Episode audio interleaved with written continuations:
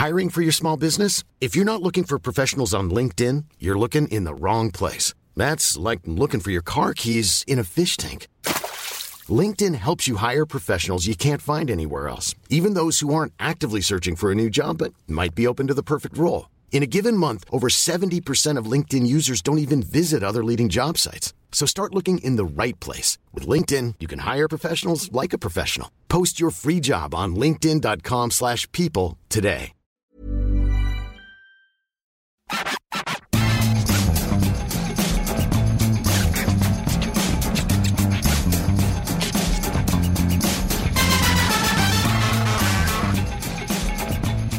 Bonjour à tous, je suis Cyril Morin et bienvenue dans le FC Stream Team. Maxime et Martin ne sont pas là pour évoquer leurs tribulations culinaires et leurs préférences gastronomiques pendant de longues minutes avant de daigner se pencher un tant soit peu sur l'actualité footballistique. Rassurez-vous, l'introduction de ce vendredi sera plus courte, mais niveau gastronomie, vous allez être servi puisque celui qui m'accompagne est un influenceur du beurre de micelle, un amoureux de la galette saucisse, un lobbyiste du Kunyaman. Comment ça va, Glenn Cellier Bah, très bien, bonjour Cyril, bonjour à tous. Tu nous confirmes toujours que la galette saucisse au Roazhon Park est le meilleur mets d'avant-match de Ligue 1. De Ligue 1 et du monde, je pense. Du monde. Je vois Ah pas qui je vois pas ce qui pourrait concurrencer euh, la galette saucisse. Mais bon, c'est un avis euh, très personnel, mais je- c'est impossible. Alors, euh, bah dans ce FC Stream Team que vous retrouvez évidemment en podcast chaque semaine, abonnez-vous, vous tapez euh, FC Eurosport et vous retrouverez toutes les émissions euh, d'eurosport.fr. On va commencer bah, par la galette saucisse qui a été mal digérée euh, du côté Ouais. du Roazhon Park euh, jeudi et par euh, la gueule de bois du football français en Coupe d'Europe. Les éliminations de Rennes, de Monaco et De Nantes, de Nantes. Merci face beaucoup. à la Juve. Euh, face à la Juve, la France et la Ligue 1 est-elle condamnée à échouer en Europe? Ce sera notre premier sujet. Exactement. Le deuxième sujet, maintenant, on va partir sur évidemment le classique, le PSG Marseille, le Marseille PSG Absolument. plutôt de dimanche soir, avec une question simple et directe qui est le favori pour ce choc Et on terminera ce FC Stream Team par évoquer un joueur qui a brillé dans la semaine. Euh, mardi, il a fait vivre un calvaire à Liverpool. Où situer Vinicius dans la hiérarchie mondiale Et pour reprendre les termes de, Carlo euh, Ancelotti, est-ce que Vinicius est le joueur le plus décisif du football mondial? On essaiera de, de placer le Brésilien euh, dans une hiérarchie un petit peu hypothétique. Voilà pour le menu de ce FC Stream Team. Comme d'habitude, rendez-vous sur eurosport.fr pour retrouver les meilleurs moments de cette émission en vidéo. Et on va donc euh, se pencher sur le premier thème de ce FC Stream Team, Glenn, avec les échecs français jeudi euh, en, en Ligue Europa. Le FC Nantes balayé par euh, la Juventus à, à domicile, Rennes piégé par le Shakhtar à domicile et Monaco renversé par les Verkusen à domicile Ouais. également. À la gueule de bois du, du football français. Et cette question un petit peu Glenn euh, latente depuis plusieurs années désormais, euh, est-ce que la Ligue 1 est condamnée à échouer au niveau européen Ouais, c'est une, c'est bonne question et c'est vrai que c'est une question qui revient parce que, euh, bah, parce que chaque année, on, a on revient un peu au même bilan. C'est ce que tu dis, c'est euh, les échecs en Ligue Europa de jeudi, d'hier euh, ont été marquants, sont un peu euh, traumatisants, j'allais dire, pour le football français, surtout qu'il y en a certains qui étaient quand même évitables. Monaco était sur une très belle série et se fait quand même éliminer par le dixième de la Bundesliga, les Ouais.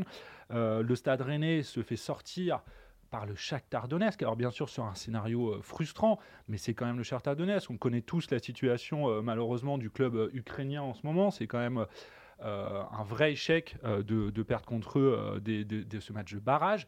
Et puis c'est ces petits- ce petit fiasco en Ligue Europa, il faut l'ajouter en plus à l'élimination de l'Olympique de Marseille en C1 euh, dès la phase de poule. C'était pas une poule non plus Tottenham, Francfort, je vous rappelle, et Sporting. C'était pas non plus une poule injouable Ouais. euh, pour, pour le club marseillais. Ça fait quand même beaucoup. Et pour couronner le tout, le PSG est quand même dans une situation un peu inconfortable face au Bayern Munich après sa défaite 1-0. Donc le bilan pourrait être catastrophique parce qu'il ne reste plus que Nice en Ligue Europa Conférence, ce qui est quand même euh, pas la compétition européenne qui, qui fait rêver euh, euh, tout le monde, et donc le PSG. Oui, ça, vaut le coup de se poser la question sur l'état du, euh, football français en Europe à l'heure actuelle. Ce qui est terrible, c'est euh, le sentiment de frustration qu'on a après ce, jeudi. C'est-à-dire qu'on s'enthousiasme à raison, et vraiment on insiste là-dessus, euh, sur le niveau de la Ligue 1 chaque week-end. On prend du plaisir à suivre cette Ligue 1, ce qui n'était pas forcément le cas par le passé. Il y a des vrais projets de jeu identifiés, il y a des vrais joueurs qui, ont, voilà, qui apportent énormément à notre championnat, et on avait envie d'avoir une retranscription un petit peu de ça au niveau européen. Euh, moi, ce qui m'interpelle dans ce qui s'est passé jeudi, c'est la gestion finalement euh, de, ces trois, euh, de ces trois matchs. Alors, bon, Nantes a été balayé par plus fort que lui, tombé sur un André Di Maria en état de grâce. Bon, voilà, Nantes, circonstance atténuante, on va dire. En revanche, ce qui s'est passé pour Monaco et ce qui s'est passé pour Rennes, ça me rappelle aussi un petit peu ce qui s'est passé pour Marseille face à Tottenham avec ce dernier match et cette gestion euh, bah, un petit peu faux folle des dernières minutes, c'est-à-dire qu'on est tombé dans l'excès inverse. On, a beaucoup reproché par le passé à la Ligue 1 de bétonner, de ne rien proposer au niveau européen. Là, on est tombé dans l'excès inverse d'équipes qui sont très joueuses, mais qui du coup ont du mal à tuer les matchs et qui ont du mal même à endormir les matchs. Que Monaco euh, prenne trois buts à domicile, bah, c'est pas normal. Euh, Monaco aurait dû endormir ce match au retour et, gérer tranquillement une victoire acquise de haute lutte euh, au retour. Quand on voit ce qui s'est passé à Rennes, Rennes, ils doivent tuer ce match bien avant. Euh, ils doivent marquer plus de buts que, ce qu'ils marquent face au Shakhtar. Donc il y a, une gestion de match qui interpelle et on en revient à ce problème de gestion de ces moments européens. Il faut se souvenir que Lyon, qui pour le coup est une des équipes qui, même s'il est absent depuis plusieurs années maintenant des compétitions européennes, a acquis une expérience européenne et un savoir-faire dans ces gestions de match. Là, on est encore dans la phase de l'apprentissage pour ces clubs-là qui viennent d'année en année et qui prennent un petit peu des murs d'année en année. Je pense notamment à Monaco. Il euh, va falloir qu'on franchisse un cap. Mais malgré tout, on en vient à une gestion émotionnelle et on en vient à, remettre un petit peu aussi en cause les projets construits par ces clubs-là parce que au plus haut niveau européen, bah, quand vous avez une équipe très très jeune comme celle de Rennes par exemple, bah, on arrive fatalement à ces résultats-là où euh, il manque ce petit supplément d'âme ou ce petit euh, euh, leader qui peut vous faire calmer le match ou gestion temps fort, temps faible. C'est ça qu'il a manqué au club français jeudi. Il, alors, pour Rennes, par exemple, aussi, il a manqué des leaders. On sait que Bourigeau n'était pas là, que Terrier, évidemment, n'est pas là et que Traoré n'était pas là. Donc ça fait beaucoup. Mais c'est ce que tu dis. Le problème en ce moment, c'est que c'est des équipes qui manquent aussi d'expérience au plus haut niveau en Coupe d'Europe. Et pour avoir de l'expérience à ce niveau-là, il faut enchaîner les matchs et il faut surtout réussir à passer un ou deux caps euh, dans, dans, ces saisons européennes. Le match de barrage de Ligue Europa, c'est exactement ça. Pour s'offrir euh, des expériences euh, au, plus haut niveau européen, faut réussir à passer ce barrage qui est normalement accessible. Et le problème, c'est que là, eh ben, ils se sont tous cassés les dents euh, sur ça. Et c'est assez récurrent ces dernières années. Il y a des petites, il y a évidemment des, des, petites performances en trompe-l'œuvre. J'allais dire Marseille qui parvient en, finale, en demi-finale de Ligue Europa de conférence l'année dernière. il y a évidemment quelques performances du PSG en Ligue des Champions, etc. Même Lyon, même Lyon en demi-finale du Final c'est du ça dit pas grand chose du niveau du championnat finalement. Non, et c'est en fait c'est ce qui est troublant, c'est qu'on avait l'impression, l'envie surtout avec ce qu'on voit en Ligue 1, ce que tu disais très bien cette année, c'est que cette année on voit de belles choses en Ligue 1 et on voit on a l'impression qu'il y a des locomotives euh, dans le football français à l'heure actuelle, c'est-à-dire qu'il y a il y a cinq équipes, on va dire à peu près, qui, qui produisent quelque chose, qui ont un vrai produit, un vrai, un vrai projet de jeu, qui on mm. voit où où ils veulent aller, ils ont les coachs pour, ils ont les effectifs pour, et ça se traduit pas. Et c'est ça la claque, c'est ça qui est dur à l'heure actuelle, c'est que ça se traduit pas en Coupe d'Europe cette année, alors qu'en plus on peut le voir, notre football produit des talents, on le sait évidemment, parce que quand on voit ce que fait l'équipe de France depuis des années maintenant, euh, on se dit qu'il y a quelque chose. Le problème, c'est toujours la même histoire. C'est bien beau de faire notamment du trading, de cette logique de, vendre tes, jeunes joueurs les plus prometteurs. Bah, le problème, c'est que du coup, pour construire quelque chose sur le long terme, et notamment en Europe, où il faut réussir à construire un effectif qui accumule de l'expérience, qui sait où ils vont, et où il va aller, etc., eh ben, peut-être que ce, trading, euh, c'est toutes les limites du trading. Ce qui est intéressant, c'est si on regarde le, classement euh, de l'indice UEFA, où la France reste encore cinquième, euh, sous la menace des Pays-Bas, mais qui, a, qui, ont perdu des représentants, et du Portugal, finalement, on voit que la France, elle est plutôt dans le groupe Pays-Bas-Portugal qu'avec euh, Angleterre, Espagne, Allemagne, Italie. Donc il y, a- il y a un vrai, il y a le, le top 4 existe toujours, le Big Ouais. 5 euh, reste une, une fausse notion, on va le dire. Et euh, je suis d'accord avec toi sur le trading. En fait, on se rapproche de plus en plus. Nos clubs français se rapprochent de plus en plus des modèles portugais et des modèles hollandais avec des locomotives qui viennent en Europe chaque année, qui exposent des joueurs mais qui les vendent très rapidement. Et, et j'ai aussi un, un petit regret, c'est que c'est un cas un peu symptomatique. Je vais prendre l'exemple de Monaco et de sa formidable saison euh, 2016-2017, euh, qui pour moi est, un trompe-l'œil et qui a un petit peu induit en erreur. C'est-à-dire que quand on pense au modèle de Monaco euh, façonné par Luis Campos, on pense à Bernardo Silva. On pense à Benjamin Mendy, on pense à Kylian Mbappé, des joueurs qui ont été revendus au prix d'or, qui ont profité de l'exposition de la Ligue des Champions pour euh, faire grimper les prix et pour euh, créer un cercle vertueux euh, sur le, sur le marché des transferts. On oublie de parler que cette équipe-là, il y a quand même Falcao, il y a quand même Glick, il y a quand même Ouais. Subasic, il y a quand même Moutinho. Il faut des joueurs pour encadrer euh, ces joueurs-là. Et le, le trading, il faut trouver cette, cette limite entre L'équilibre. euh, voilà, cet équilibre entre les joueurs d'expérience qui vous amènent au-dessus. Je pense à un José Fonté aussi à Lille lorsque. Lille a, a gagné avec, avec Galtier. Ces joueurs qui sont des leaders et qui connaissent ces chocs-là. Et, euh, et des jeunes qui vous portent un petit peu, mais ça ne peut pas être vos jeunes qui sont à la fois des leaders techniques, à la fois des leaders euh, moraux et, et de caractère, parce que ça ne marchera pas. Donc attention à pas tomber dans l'excès inverse euh, du trading. Encore une fois, on est aussi sur un processus d'apprentissage. On a envie de croire que Monaco ou Rennes, s'ils sont présents la saison prochaine en Ligue des Champions, auront appris de leurs erreurs. Pareil pour l'Olympique de Marseille. Mais heureusement que le- la réforme de la Ligue Pouah. des Champions euh, risque d'offrir un, un petit bol d'air euh, gratuit euh, C'est ce que tu dis, français. ça peut changer beaucoup de choses, euh, la réforme de la Ligue des Champions, justement, parce que on le sait, à partir de, il y a une nouvelle formule qui arrive dès l'année prochaine, et pour cette nouvelle formule, si vous êtes cinquième, c'est pour ça que c'était déterminant de garder cette cinquième place à l'indice UEFA. Si vous êtes cinquième, vous avez quatre clubs en Ligue des Champions, dont trois directement en phase de poule, ce qui vous permet euh, de changer clairement de catégorie, parce que c'est ce qu'on on le sait, euh, le, le football français avait été un des grands perdants de, de la dernière euh, réforme Ouais. euh, par rapport aux autres quatre gros par rapport aux, aux quatre gros championnats européens, j'allais dire. Là, ça peut changer beaucoup de choses parce qu'on le sait en termes de finances, c'est déterminant la Ligue des Champions parce que ça peut rapporter énormément à un club et notamment pour des clubs de Ligue 1. Puis c'est de Euh, l'exposition peut- en plus. Exactement, ça peut tout changer. Et on le sait, les finances des clubs français, bah, avec euh, tout ce qui s'est passé sur les droits TV ces derniers temps, c'est un peu compliqué, c'est euh, difficile, il y a un petit, euh, une petite incertitude encore. Évidemment, être en Ligue des Champions peut faire énormément de bien, j'allais dire, au, au club français et à la Ligue 1 en général qu'on a besoin. Mais voilà, on a fini sur ce sujet. Peut-être un petit mot pour dire que décidément les tirs au but euh, et la France ces derniers mois, euh, c'est un petit peu compliqué. On ne rebondira pas sur les propos de Bruno Genesio qui nous a affirmé encore une fois que c'était une loterie. Ouais. Bon, on lui conseille euh, des études sur le sujet qui prouvent que ce n'est pas le cas, même si euh, bah, évidemment le- la fatigue peut rentrer en jeu. Mais si la pièce tombe systématiquement du mauvais côté, c'est aussi peut-être qu'il manque quelque chose dans, dans la formation et dans l'approche mentale de, de ces matchs-là. Ouais, et puis je, juste comme ça, mais je pense que Rennes devait finir le match bien Voilà, avant exactement. et devait conclure cette, euh, cette double confrontation bien avant. On va basculer sur le deuxième sujet et on va donc revenir à notre bonne vieille Ligue 1, notre Ligue des talents qui nous offre ce dimanche le choc parfait, rêvé, euh, avec un vélodrome qui devrait battre son record d'affluence. Ça dit aussi quelque chose de l'engouement qu'il y a euh, actuellement à Marseille. OM PSG, bah, le premier contre le deuxième, l'Olympique de Marseille qui peut revenir à deux points du Paris Saint-Germain en cas de victoire. Et cette question, Glenn, très directe, très simple. Qui est le favori entre Paris et Marseille? C'est difficile. Difficile euh, d'y répondre, on va se plonger C'est là-dedans. déjà une victoire de Marseille que ce soit difficile d'y répondre. Ouais, déjà, bah, déjà, ce qui a changé la donne, on va juste rappeler les derniers PSG-OM, évidemment, on le sait, euh, il y avait une série euh, parisienne euh, qui durait depuis pas mal de temps, et Marseille a réussi à domicile la dernière fois en Coupe de France à stopper cette spirale infernale Ouais.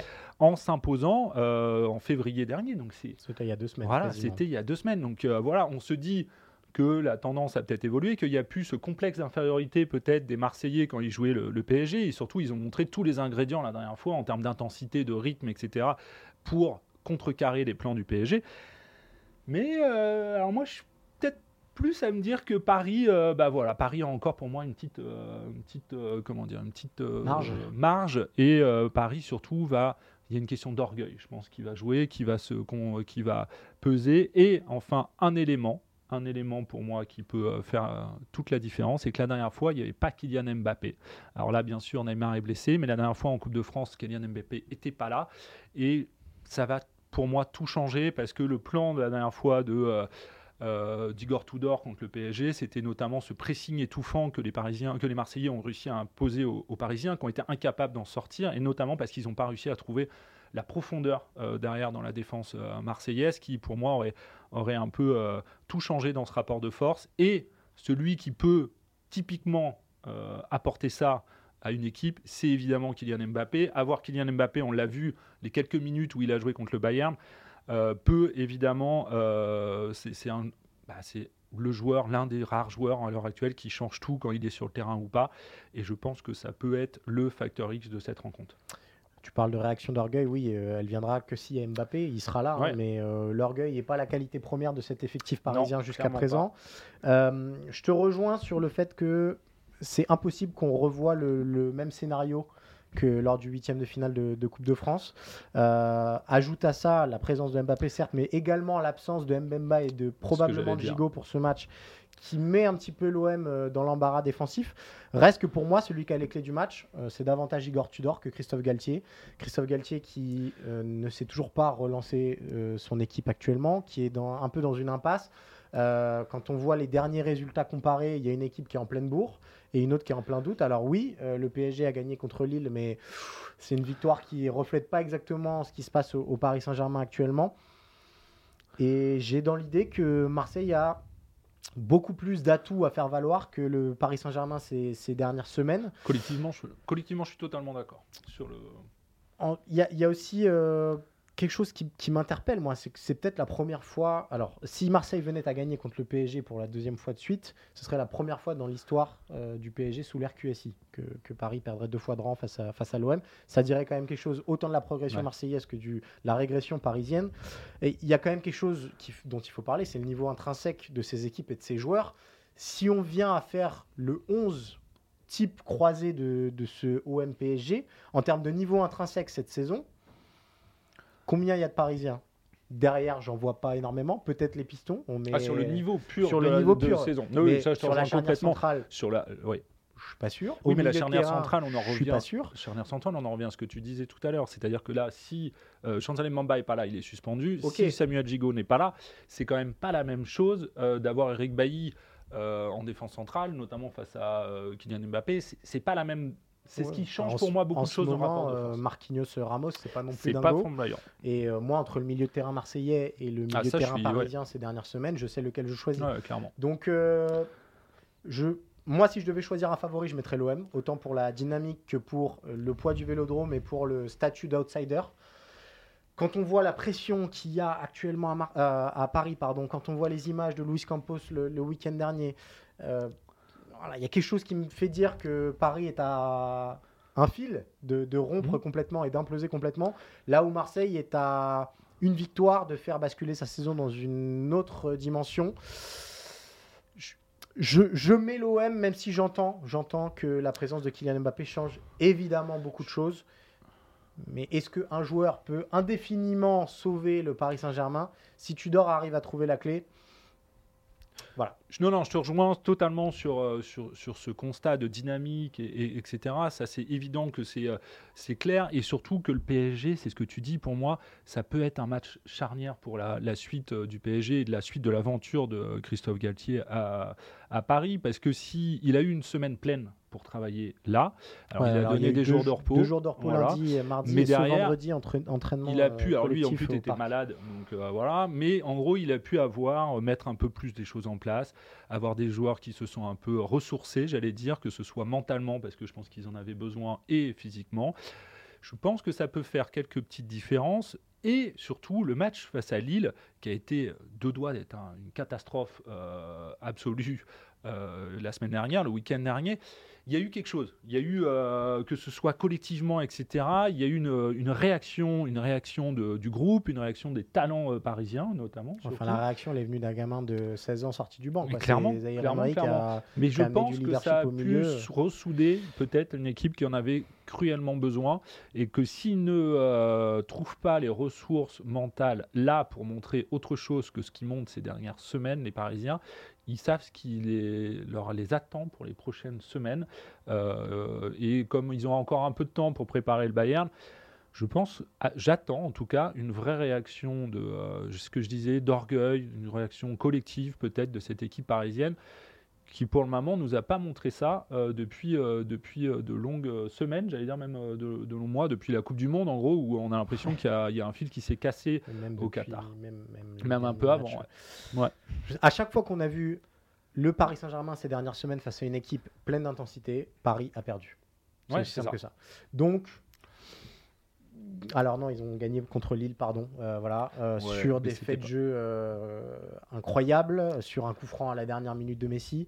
c'est pour ça que je dis que Paris tire un fil et à mes yeux, l'intensité que va mettre Marseille avec un vélodrome plein, fait pencher légèrement euh, la balance du côté marseillais. Ce qui me fait peur, moi, c'est ce pressing haut que j'attends des, des Marseillais et que j'ai vu, euh, enfin peur, peur dans le sens, euh, peur parce que j'ai peur que ça se retourne contre eux, dans le sens où justement tu peux, je... tu peux adapter ton pressing autrement. Justement, j'attends et j'attends Tudor qui, qui, a gagné clairement la bataille tactique de, du dernier match hein, contre Galtier, c'était même une leçon. j'attends Tudor justement peut-être qu'il retrouve encore des ingrédients pour bah, encore contrecarrer complètement les plans euh, parisiens, avec cette fois-ci, je le répète, avec Kylian Mbappé sur le terrain, qui est pour moi, voilà, j'insiste là-dessus, le joueur qui peut faire clairement pencher ce, euh, ce classique, ce choc de la Ligue 1. Kylian Mbappé euh, est-il le meilleur joueur du monde? C'est pas la question qu'on va se poser maintenant, Glenn, mais on va presque l'effleurer du doigt puisqu'on va passer au troisième sujet. On va parler bah, du Brésilien qui a ébloui tout le monde cette semaine en Ligue des Champions, Vinicius Junior qui a permis au Real Madrid de, bah, de faire ce qu'il sait faire de mieux, une remontada, mener 2-0 euh, à Anfield et puis bah, finalement une victoire 2-5 euh, avec un Vinicius Junior ultra décisif, euh, auteur d'un doublé, impliqué sur le troisième but et passeur décisif sur le quatrième but, si je dis pas de bêtises, ou cinquième, je sais plus, pardon, euh, mais sur la, merveille collective du, Real, ce qui a entraîné euh, ces déclats élogieuses de Carlo Ancelotti en conférence de presse. Aujourd'hui, selon moi, c'est le joueur le plus décisif du football mondial, déterminante. pour sa régularité, sa fiabilité, il ne s'arrête jamais, il frappe, il donne des ballons, il marque la question va se poser, Glenn, est-ce que Vinicius est vraiment le joueur le plus décisif euh, d'Europe Et peut-être rebasculer la question autrement, où situer Vinicius dans la hiérarchie mondiale Ouais, euh, c'est hyper intéressant les déclats de, Carlo Ancelotti, et c'est vrai que Vinicius a changé de statut euh, depuis, on va dire, un an maintenant, un, peu, plus, un peu plus de deux saisons.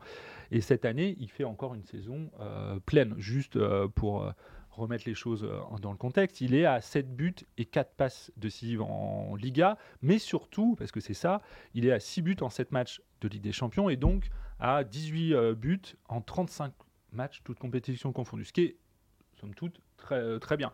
Euh, mais voilà, là où euh, peut-être qu'il y, y, a un petit bémol, c'est qu'il y en a d'autres qui flambent à côté. Euh, il y en a d'autres qui font aussi une saison monstrueuse. On pense évidemment à Kylian Mbappé, on vient d'en parler. Il est quand même à 27 buts en 28 matchs, toutes, toute compétitions confondues. On pense évidemment à Erling Haaland, qui est à 32 buts en 32 matchs. On pense aussi dans une moindre mesure, parce que euh, le Barça vient en plus de, vivre une petite désillusion européenne, encore une fois, à Robert Lewandowski qui a 30 buts en 25 matchs. Euh, et euh, en 25, buts, en, 30 matchs. pardon, et on pense aussi à quelqu'un qui fait une saison folle à Manchester, évidemment à Marcus Rashford qui est quand même à 24 buts en 37 matchs, toutes compétitions confondues. Donc juste juste si on se base sur les stats pures, il y en a d'autres et d'autres qui, montrent qu'ils sont aussi décisifs, voire plus décisifs que euh, Vinicius. Après, c'est vrai que sur l'impression, ce qu'on voit sur le terrain, Vinicius a cette capacité en Ligue des Champions à, euh, à, faire des, vraies différences. À faire, euh, c'est le joueur clé pour moi du Real Madrid cette année en Ligue des Champions. C'est lui le leader en attendant Karim Benzema qui, qui, vit une saison un peu contrariée par les, les blessures. Je trouve qu'offensivement, euh, Vinicius en ce moment porte euh, le Real en Ligue des Champions par justement cette aptitude qu'il a à, dribbler, à aller, aller, aller perturber les défenses adverses. Et voilà ce qui fait pour moi l'évolution de son jeu, c'est qu'avant il était plutôt critiqué par les choix qu'il pouvait faire dans les derniers gestes. Maintenant, il est vraiment, il a passé un cap là-dessus. alors, moi je suis pas d'accord avec euh, Carlo Ancelotti. Ah déjà, il faut le dire. Est-ce que c'est le plus décisif d'Europe euh, euh, Factuellement, non. Et même en termes de leadership, Mbappé, il, a il se ressemble avec, avec Vinicius de par leur capacité à offrir de l'oxygène et à métamorphoser presque le visage de leur équipe quand ils sont présents par leur capacité à faire mal en, contre, par leur capacité à, enfin en transition, pardon, la capacité à dribbler. Mais il y a un côté inéluctable chez Kylian Mbappé que je ne vois pas encore chez, euh, chez Vinicius Junior. Euh, on, a parlé de la Ligue des Champions. Finalement, ce qui éclaire le plus à mes yeux Vinicius Junior, c'est plutôt la Liga euh, et sa difficulté encore à, à marquer à tous les matchs, à être systématiquement là. Alors, il y, a y a beaucoup de choses qui le perturbe aussi. Il, vit une Liga où il se fait matraquer par les défenses adverses. Euh, il y a eu aussi des actes racistes qu'il faut, qu'il faut souligner et qu'il faut dénoncer, qui, qui, peuvent perturber un joueur, ça c'est évident. Mm. Mais sa marge de progression, euh, elle se situe encore là, c'est d'être complètement indépendant. Euh, tu as parlé de, de Karim Benzema. J'ai encore dans l'idée que Vinicius est forcément meilleur avec Karim Benzema. Ce qui n'est pas forcément le cas de Kylian Mbappé, finalement, qui est devenu un joueur euh, autosuffisant, euh, indépendant et qui sait euh, tout faire tout seul. Revoyez son but face à Lille. ça vous dit à quel point le. voilà, on en revient au côté inéluctable de la chose, qui fait qu'à mes yeux, Mbappé est encore un cran au-dessus. En revanche, sur les deux ans écoulés, il fait Vinicius partie du gratin européen et je le mets mm, parmi les noms qu'on a cités. Euh, on, est encore au-dessus de Marcus Rashford à mes yeux parce que on est au plus haut niveau européen, on est au niveau Real de, Madrid. de la plus belle compétition au monde, on est au Real Madrid. On est buteur en finale de Ligue des Champions. Euh, donc voilà, à mes yeux, Vinicius est un vrai candidat au Ballon d'Or, euh, autant par son style de jeu que par sa capacité à être de plus en plus décisif. Il lui manque encore un tout petit palier pour être le joueur auquel qu'on espère qu'il deviendra, mais il est en train de le franchir tranquillement. Et on est presque euh, content pour lui que Kylian Mbappé n'ait pas rejoint le Real Madrid l'été dernier parce que tactiquement, euh, je ne sais pas quel ajustement il aurait fallu faire, mais possiblement que Vinicius aurait dû changer d'aile. Et en fait, quand il est sur le côté gauche, il fait tellement mal qu'on est content de le voir à ce poste-là. Ce qui va être un débat si euh, ça repose la question dans quelques temps. Mais c'est sûr que ce, que en tout cas, ce que j'apprécie avec Vinicius, euh, bah, c'est son, changement. C'est-à-dire qu'il a su euh, s'adapter, il a su écouter peut-être les critiques aussi et euh, évoluer là-dessus. Et on le rappelle, il a quand même prolongé l'été dernier au Real. il se retrouve dans les plus hauts salaires comme les Kroos, Benzema évidemment. Il était très très bas. Il avait encore son salaire de, Ce qui n'était pas illogique, il est encore très jeune. là, il a que 22 ans, hein, donc il a encore tout à prouver, mais il répond présent. C'est-à-dire que malgré ça, il refait une saison euh, de, où on, pouvait attendre euh, ce qu'on pouvait attendre de lui. Voilà, mais je suis assez d'accord. Je trouve que malgré tous les déséquilibres qui, euh, qui, qui provoquent, malgré cette capacité à être décisif qui, qui, qui évolue dans le bon sens, il lui reste encore quelques caps à passer pour dire que c'est le joueur le plus décisif au monde, comme le décrit Carlo Ancelotti, qui évidemment le brosse dans le sens du poil. mais voilà, je pense qu'il y a encore quelques caps à passer un Kylian Mbappé, quand on voit la Coupe du Monde par exemple, ou des choses comme ça, euh, il y, a encore, euh, il y a encore une petite marge, je trouve, entre, les deux.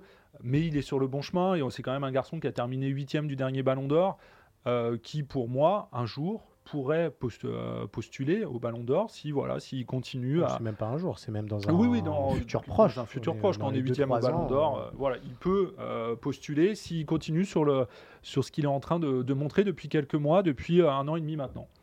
Voilà, sachez pour l'info qu'on parle potentiellement d'un changement de numéro pour hériter du numéro 7. Et quand on sait à quel point ça pèse lourd au Real Madrid, ça vous dit à quel point la Casablanca mise gros sur lui. Ben, je crois que on a fait le tour, Glenn. On n'a pas parlé de Kunyaman, mais euh, on aurait pu. Est-ce qu'on pourrait faire le top mais ça, Le problème, c'est que ce serait une émission de 2h30, je pense, et, il faudrait déguster. Exactement. Et euh, bah, vous le savez, on, arrive au moment où il va falloir faire des efforts pour le body summer, euh, pour le summer body, pardon. Pas besoin de Donc pas de pas de Kunyaman pour nous. et bah rendez-vous la semaine prochaine pour le FC Stream Team. je crois que les, fidèles seront de, de retour. Rendez-vous également lundi pour retrouver Tour d'Europe avec euh, Julien Pereira. Abonnez-vous à la chaîne Eurosport FC sur euh, toutes les plateformes d'écoute pour retrouver et Tour d'Europe et le FC Stream Team, ainsi que Mercredi Mercato qui reviendra l'été prochain. Les meilleurs moments de l'émission, on le répète, sont à retrouver sur eurosport.fr en vidéo. On remercie Quentin Guichard à l'habillage et Sébastien Sébastien. Petit euh, à la réalisation et au montage. Et on vous dit bon week-end. Bon week-end à tous.